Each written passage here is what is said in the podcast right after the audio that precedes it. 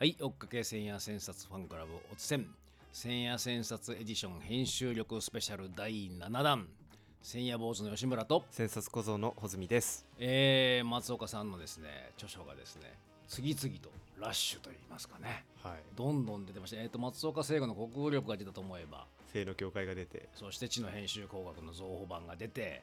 そして10月20日ですか？はい。ぜひ紹介していただけますか、えーなんとあの津田一郎さん数学者のね津田一郎さんとの対談で文春新書から出ます。初めて語られた科学と生命と言語の秘密というね。これはなんかタイトルだけ聞くとなんか初めて語られた科学と生命と？生命と言語の秘密、うんこれはなんかあの触手が動きますね。これ読まなきゃ人間じゃねえよっていうような本かもしれない。人間じゃねえ！っていう感じの本なのかもしれませんけど松田さんといえばカオス的脳幹がね、えー千や千冊されていますけど心は全て数学であるっていうねあの単調もありますけれどもね最近では、まあ、その津田一郎さんと松岡さんがディープに数学をベースにしながら科学や生命や言語について語り合ったと。うんこれはなかなかディープですよね。なかなかディープですよね。でもあのディープなのだろうと思いつつもそのカバーはあの可愛らしいんですよね。可愛らしいですよ。あの文春新書の定型カバーじゃなくてはい。これ書き下ろしっぽいんですけどはい。こうバベルの塔ですかね。でイラストチックに書いていてでそこにさまざまな数学的な記号とかあの言葉が書いてあってで帯にですね、うん。松岡さんと津田さんがうんなんかゴーストとモンスターに変貌しているイラストが書いてあるんあですよ。なんか松岡さんがオビワンケノビみたいになってますよね。三宅のみたいに。で津田さんの頭に角生えてましたね。角生えてますね。これがあのゴーストとデーモえンの2人が対談をするっていう感じなんですけどね。どどんな感じの内容なんですかね？ちょっとなんか見見出しとか軽く紹介してもらったりできます？えその津田さんといえば数学松岡さんといえば編集工学っていう、この2つの領域をお互い持ち出しながらその世界同士をクロッシングさせるようななるほど。クロスリファレンスクロスリファレンスバトルみたいな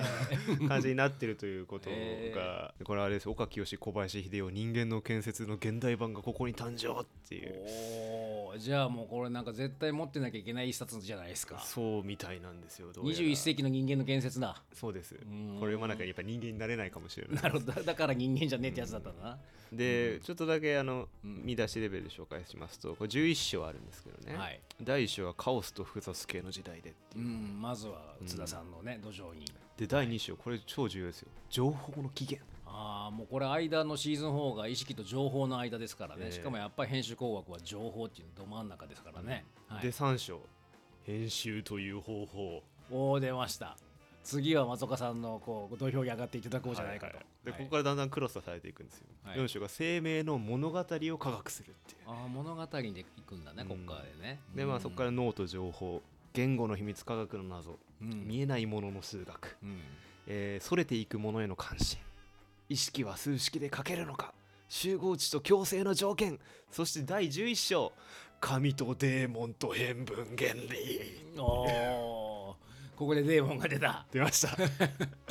いやーこれはなんか今はね言葉の本質とか流行ってるけれどもそれをさらに超えていくようなディープな話になるんじゃないですか、いやーもう楽しみですうね、んちょっと僕らもね早く手に入れてちょっとじっくり読みたいなというふうに思っております、松岡さんも今数学の線や書きまくってますからね、うんうん。スペシャルにかまけてないそっちを数学も追っかけなきゃねいけないということで。ね、はい。えーということで僕らも数学していきたいと思います。はーい。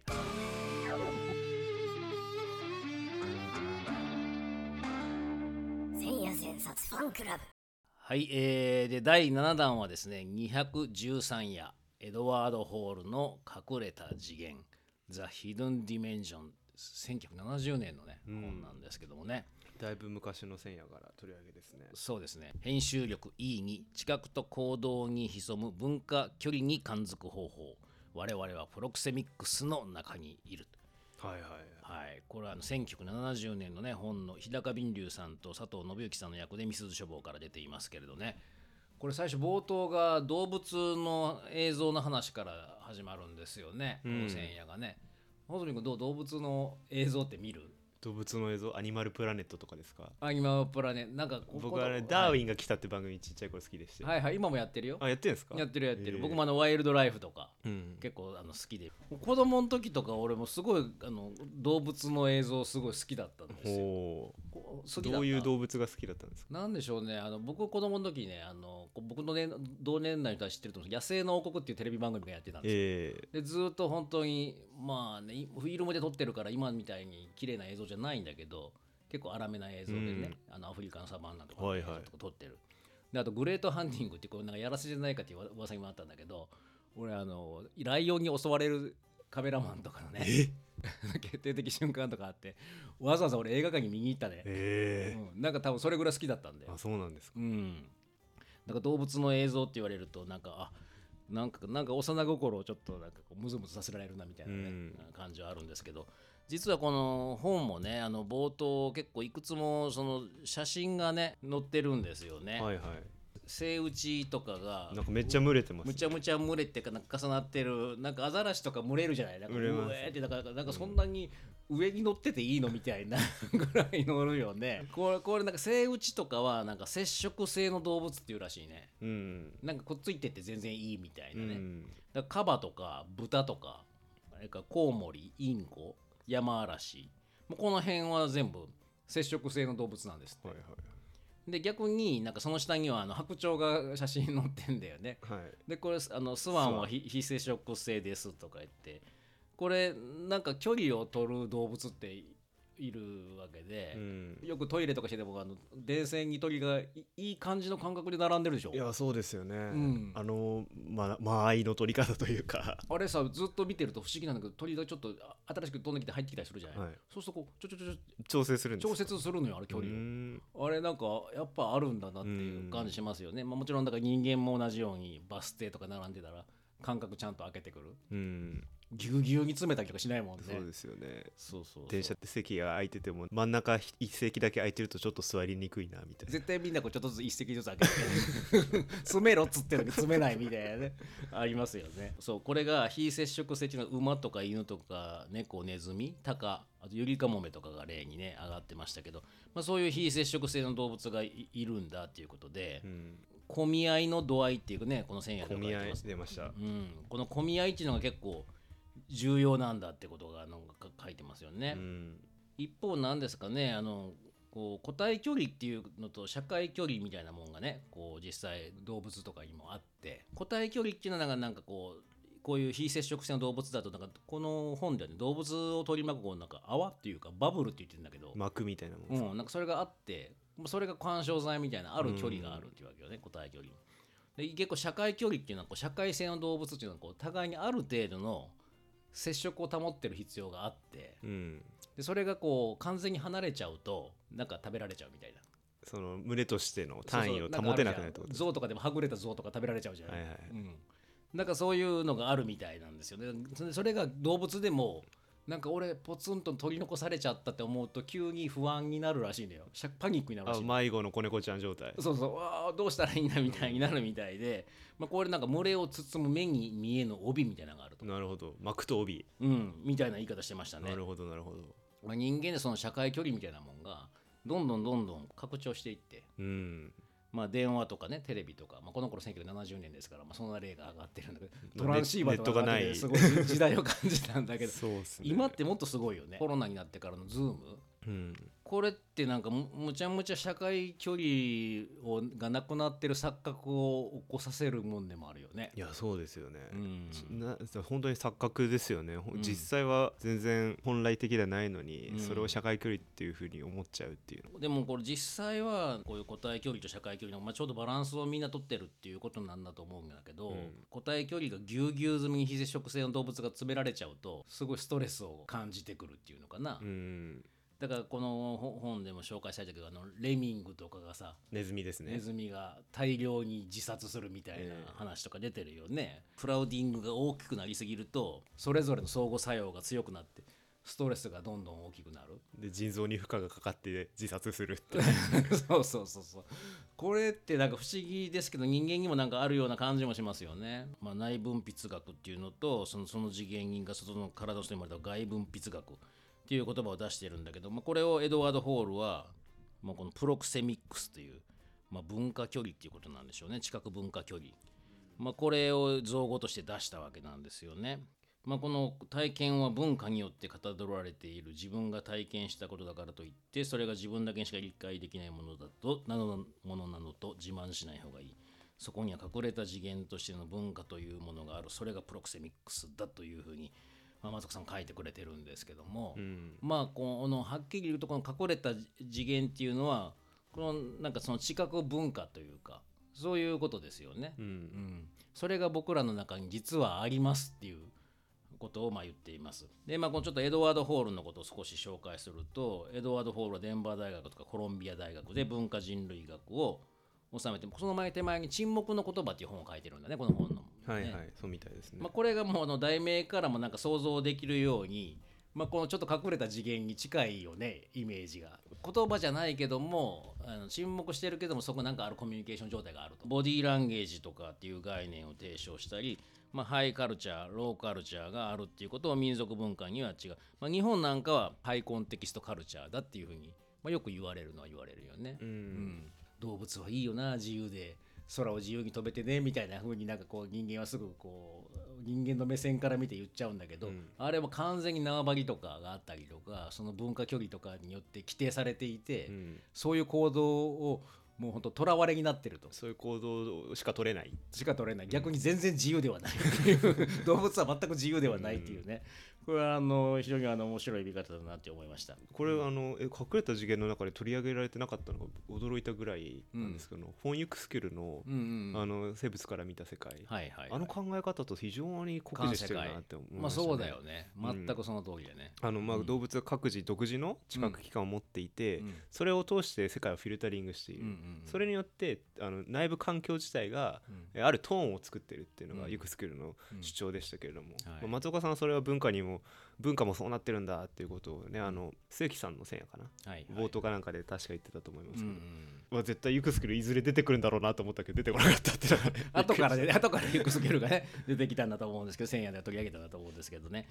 この文化は集団やグループの中で伝わるんだけども、型、パターンによって伝わると。でその型には主として順序、選択、適合性が関与するっていう紹介がされてますよね。肩出ました。うん。まあ型っていうとあのここでもフォームスタイルマナーモデルテンプレートモード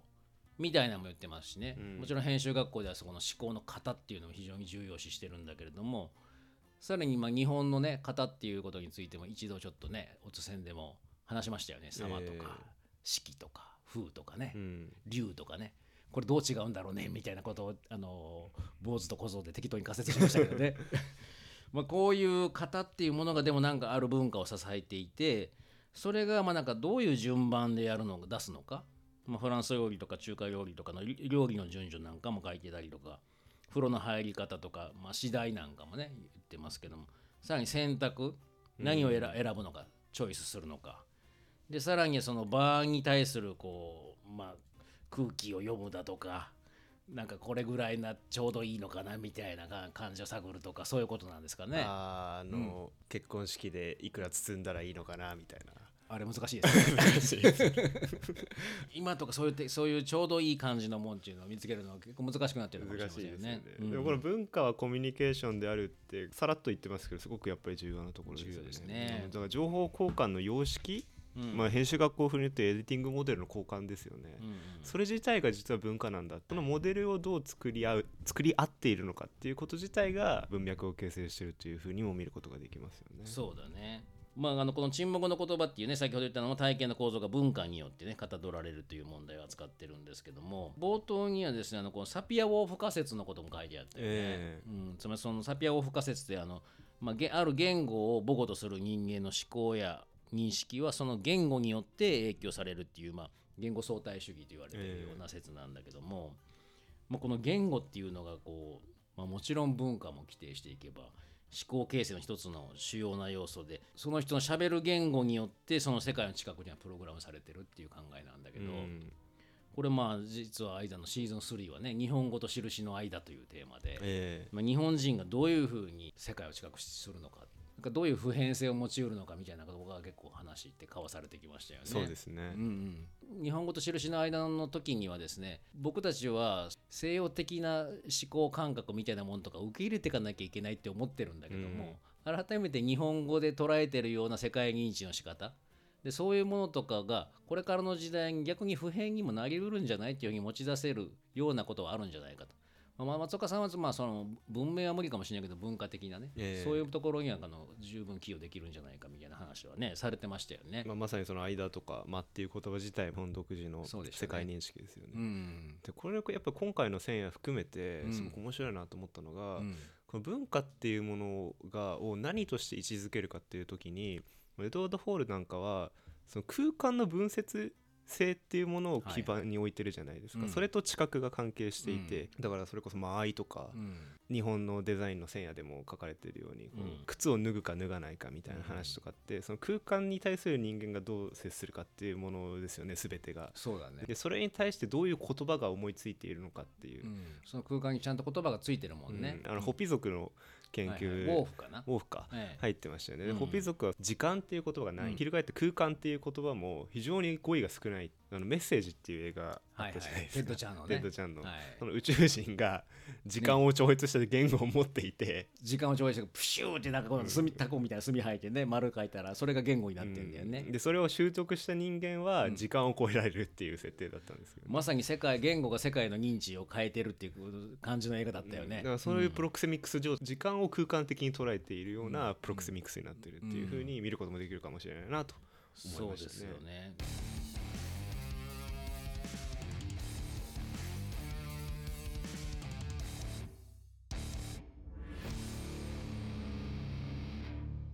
もうこの松岡さんはこう人間の進化は遠距離感覚器の発達に特徴がある、まあ、これが視覚と聴覚だと。はい。でこれをまあヒアーゼアですね。ここと向こうインサイドヒアとアウトサイドゼアの認知が村を作り地域を一つにし国を自立させていた。ここの辺がこちらだと。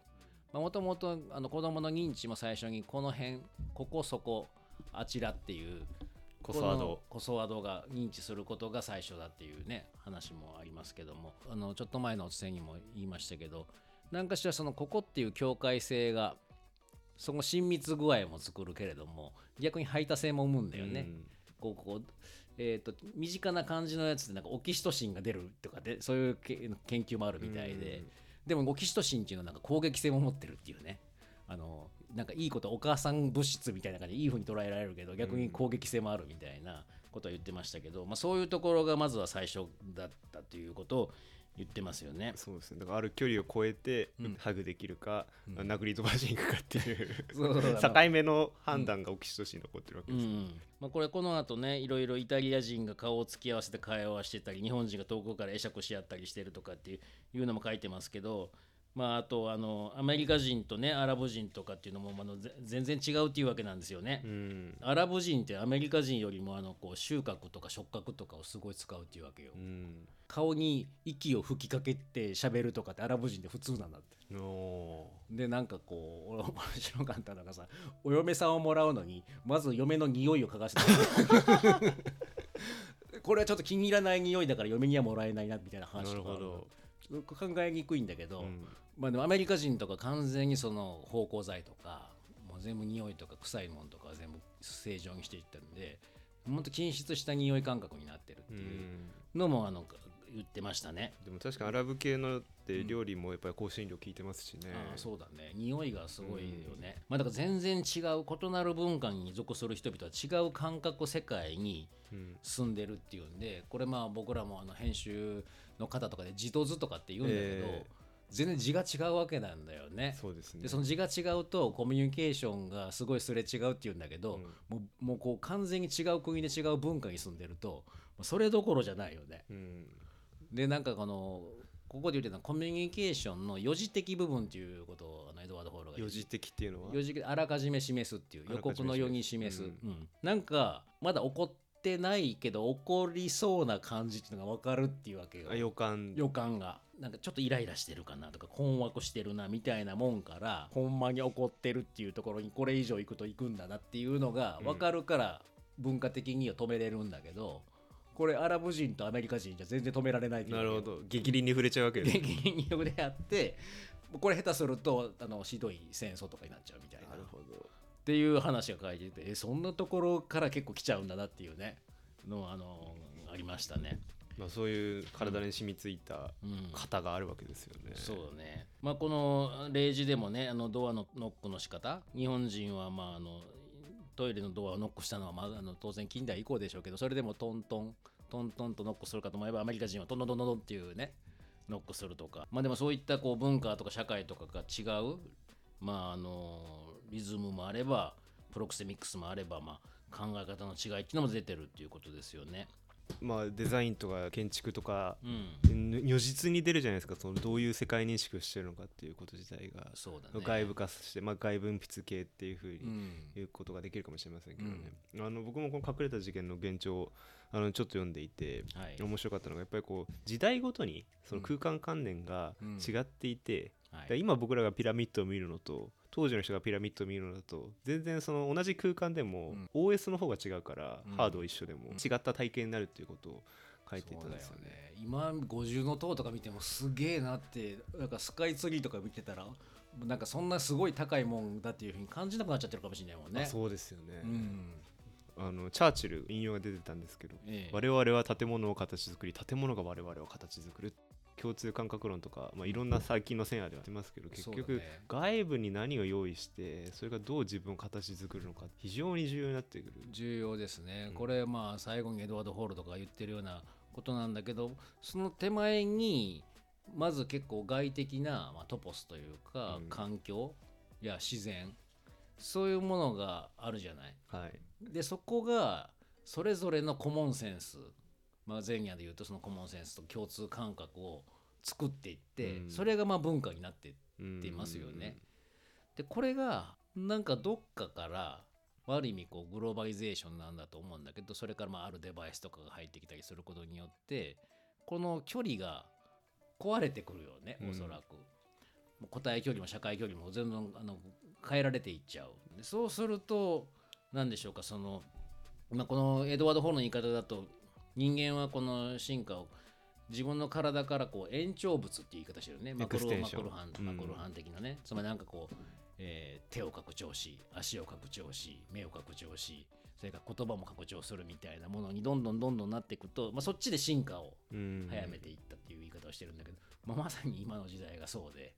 まあ、AI なんか完全に頭脳を外部化してそこで進化させようっていうわけだもんね。うん。でそうすると、まあ、こうそれぞれにの文化っていうのをコモンセンスっていうのはなかなか生まれにくいですよね。まあ、なんかみんな同じようなもんにはなってくんじゃない？その手前のだからそれぞれの地域っていう時にもそれぞれに延長物っていうのを作っていって一旦人間はそれでうん。この新しい次元、まあ、これ新しい次元っていうのがまあ文化なんだけど、隠れた次元ですようん、ね、文化っていう次元を作り出したっていうわけなんでね。だから延長物の一個の面としてはそういう文化という次元を作ったってことなんだけど、うんもう一個あのエドワード・ホールの言い方でさ結構ききつい言い方してるなと思ったのがさ人間は自分の延長物を、まあ、どんどん発達させることによって自分自身を家畜化したって言ってる ねその延長物の家畜になっちゃったっていうね。それによる制約を受けるようになったってことですね。そうそうそう。でそうするとそれによって自分の感覚を遮断して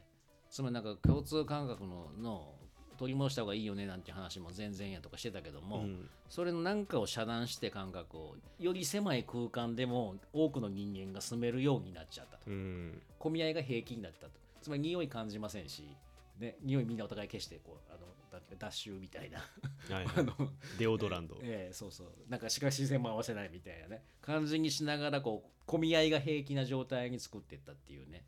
こともあの書いてましたね。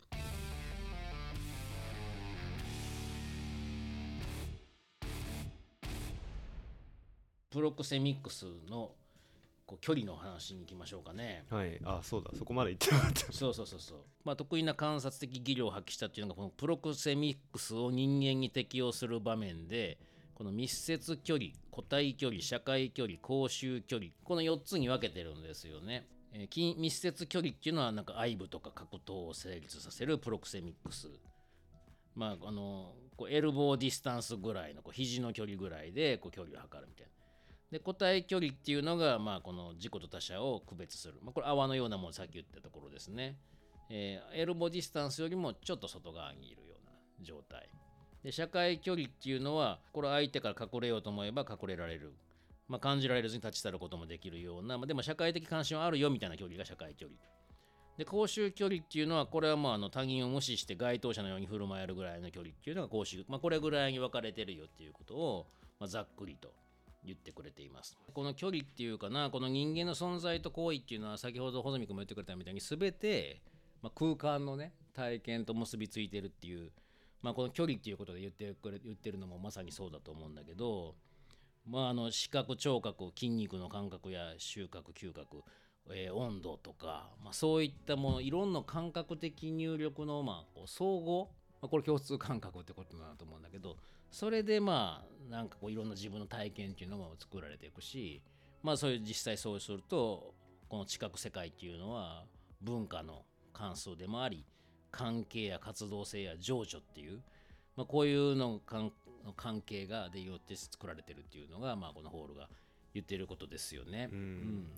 これねあの距離の話をしするとねあの実はこの前あの編集学校の伝習座っていうのの中で、まあ、稲垣恵子師範がですね指南語りっていうのをやってくれたんですよ。でそうするとこう指南っていうのがどれぐらいのつまり言語による距離感ですよね。初めて会った人初めてつまり指南するわけなんだけどその学習さんとかが来た時にそこにどういう距離感を持つのかっていうことってすごく重要じゃない？うん。なんかもう公衆距離じゃやばいじゃない？やばいっすね。でもなんかこう